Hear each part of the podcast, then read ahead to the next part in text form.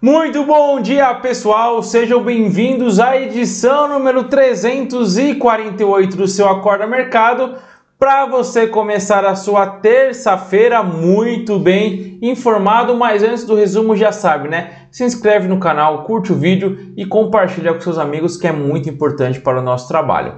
Mas vamos ao que interessa. Ontem o Ibovespa subiu 0,76% e fechou aos 114.629 pontos com um giro financeiro de 21,5 bilhões de reais, começando aí fevereiro bem.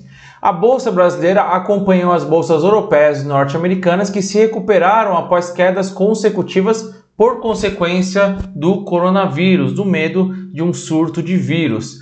E falando do coronavírus, no último boletim divulgado foram confirmadas 425 mortes ao todo e mais de 20 mil casos de infecções. No Brasil, temos 14 casos suspeitos, porém nenhum confirmado. Indo para o mercado financeiro, mais precisamente para o nosso mercado, foi divulgado o Boletim Focus com revisão para baixo de IPCA e PIB para 2020. No caso do PIB, a projeção oscilou de 2,31% para 2,30%. Já no caso do IPCA, a projeção foi de 3,47% para 3,40%, o mercado acreditando, aliás, os economistas acreditando que a inflação deve se manter num patamar baixo. As projeções de dólar e Selic para o final do ano foram mantidas respectivamente em R$ 4,10 e 4,25%. Aliás, essa taxa deve cair de 4,5% para 4,25% já nesta quarta, quando teremos a divulgação da taxa de juros pelo Copom. Eles se reúnem, começam hoje a reunião, terminam amanhã e depois eles divulgam, após essa reunião de quarta, eles divulgam o corte na taxa Selic ou não. O mercado ele já vem precificando essa queda, por isso, se a taxa de juros não cair na quarta-feira, pode ser que a bolsa volte a sofrer. No boletim de mercado da CVM de janeiro, trouxe um dado bem interessante que eu quero compartilhar com vocês.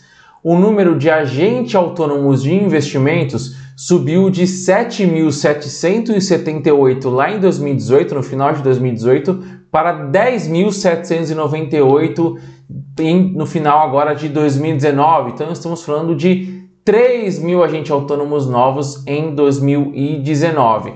Ó, compara com analista. O número de analistas, que são aqueles que fazem o research, eu sou analista, passou de 615 para 630, enquanto de consultores CVMs, é, aliás, consultores da CVM, que conseguem, com uma certificação, com experiência de carreira, conseguir esse selo, de, esse certificado com que você é um consultor, que você não tem viés para falar de investimentos e poder recomendar produtos, subiu apenas de 669 para 697. Já o AI, que não pode recomendar produtos, subiu 3 mil pessoas, né? 3 mil novos profissionais, é um dado bem interessante para compartilhar com vocês. Indo para a bolsa, das 73 ações do índice, 57 subiram e 16 caíram. As ações da Petrobras não resistiram a mais uma forte queda do preço do barril de petróleo. Dessa forma, as ações preferenciais recuaram 0,95% aos R$ 28,18.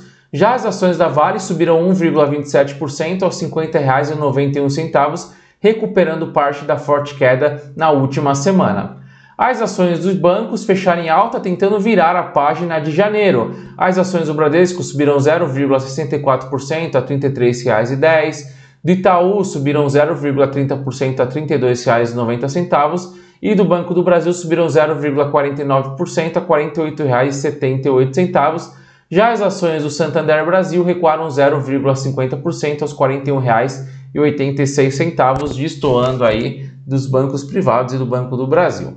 Já as ações do Banco Inter fecharam em alta de 3,70%, começando bem mais um mês. Lembrando que no último mês ele fechou positivo.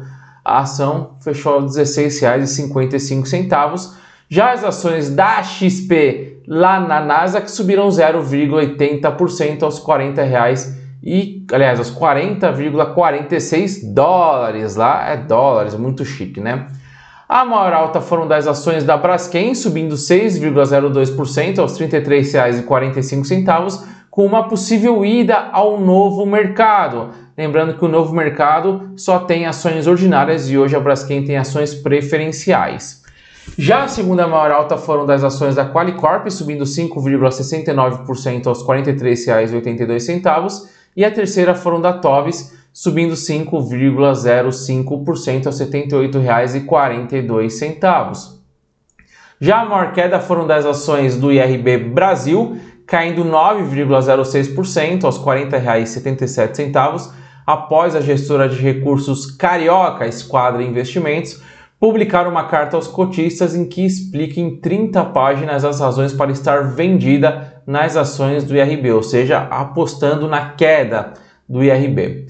A segunda maior queda foram das ações da Eletrobras preferenciais, que caíram 1,57% aos R$ 40,23, seguida pelas ações da Ambev, caindo 1,46% aos R$ 17,59.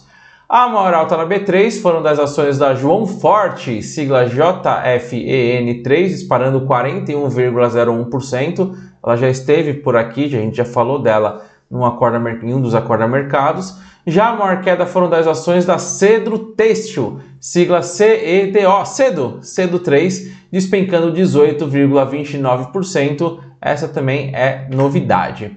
A reabertura das bolsas na China após mais de uma semana de comemorações do Ano Novo Lunar ajudou a dispersar preocupações sobre o comportamento dos mercados locais com o surto de coronavírus no país. Todo mundo estava esperando como queria voltar este mercado. E como resultado, os ativos de risco em todo o mundo tiveram um dia de recuperação, o que se refletiu também no Brasil. Lá na China, a bolsa despencou é, ontem e hoje já está positivo. E as medidas adotadas pelo Banco do Povo da China, o PBOC, o Banco do Povo da China, ajudaram a conter os ânimos do mercado. Eles injetaram bastante dinheiro via open market na economia. Com isso, o dólar recuou 0,84% aos R$ 4,24, já o euro recuou 1,04% para R$ 4,69. Quanto maior a percepção de risco, mais tende a população, os investidores a correr para moedas fortes como o dólar e aí o real acaba sofrendo. Como é, a China veio com essas medidas e ela reabriu de uma forma não tão impactante para o mercado, inclusive hoje até está subindo, aí o dólar conseguiu apaziguar, fechou em queda. A queda da projeção de IPCA no Boletim Focus colaborou para a queda dos juros futuros. Além disso, é alta a expectativa para um corte da taxa de juros na próxima reunião, agora na quarta-feira. Com isso, o DI de janeiro de 2021 caiu de 4,37% para 4,32%, enquanto o DI de janeiro de 2025 caiu de 6,21% para 6,15%. A queda nos juros futuros contribuíram para a queda nas taxas praticadas pelos títulos do Tesouro. Praticamente todos os vencimentos recuaram, seja no nominal ou seja na taxa real. Destaque para NTNB 2050, que caiu de IPCA mais 3,51% para IPCA mais 3,50%, e também para NTNF 2029, caindo de 6,65% para 6,57%. Na agenda hoje teremos a divulgação do IPFIP às 5 horas e os dados de produção industrial às 9 horas. Indo para os Estados Unidos, as bolsas devolveram parte das quedas que foram provocadas pela preocupação com o surto de coronavírus. Sem indicadores relevantes, as bolsas voltaram a subir. O Dow Jones subiu 0,51%, o S&P 500 subiu 0,73% e o Nasdaq subiu 1,34%. A Alphabet, controladora do Google, registrou no quarto trimestre um lucro líquido de 10,6 bilhões de dólares 15,35 dólares por ação, um aumento de cerca de 19,2% no mesmo período, se comparado ao mesmo período de 2018. Indo para as Treasuries, as taxas dos títulos fecharam praticamente de lado. Destaque o Platinote de 10 anos subindo de 1,54% para 1,55% e para T-Bond para 30 anos recuando de 2,03% para 2,02%. Lembrando que a taxa da T-Bill para 3 meses hoje está a mesma taxa para 10 anos. Então você tem o mesmo rendimento se você aplicar em um ativo, do, é, em um título do governo norte-americano por 3 meses e outro para 10 anos. Curioso, né? Na agenda norte-americana, teremos os dados de encomendas à indústria às 12 horas.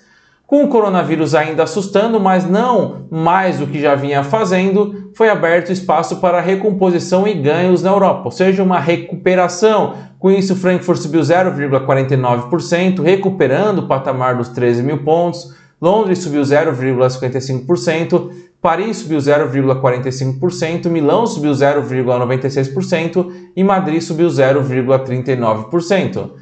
Depois do susto com a queda de ontem, as bolsas asiáticas estão operando em alta. A bolsa de Tóquio subindo 0,41%, de Hong Kong subindo 1,04%, Seul subindo 1,83% e a bolsa de Xangai subindo 1,36% após cair 7,72% ontem.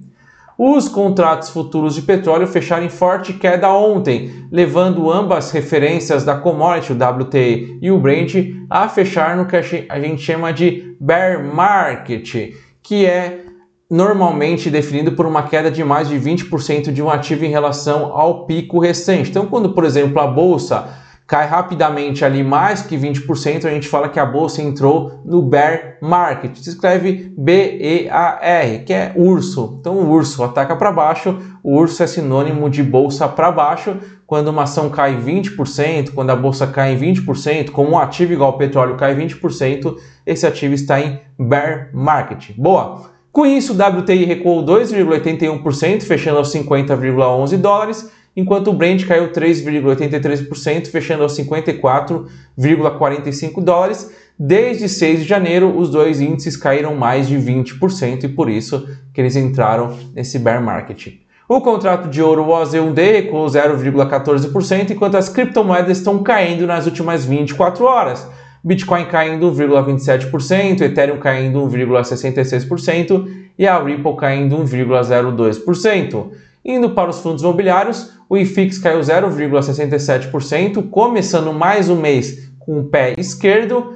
A maior alta foi do fundo de investimento imobiliário BTG Pactual Logística, sigla BTLG11, subindo 2,78%, enquanto a maior queda foi do fundo de investimento imobiliário Shopping West Plaza, sigla WPLZ11, ou ticker, né? O mercado chama de ticker essas letrinhas aí, e caiu 4,65%. Para a carteira Mi Banco, um dia bastante positivo, a Chui subiu 5,76%, a Via Varejo subiu 3,50%, então foi um dia bom para a nossa carteira. Começamos com um pé direito fevereiro. E por hoje é só, uma ótima terça-feira, bons negócios, vejo vocês amanhã. Tchau!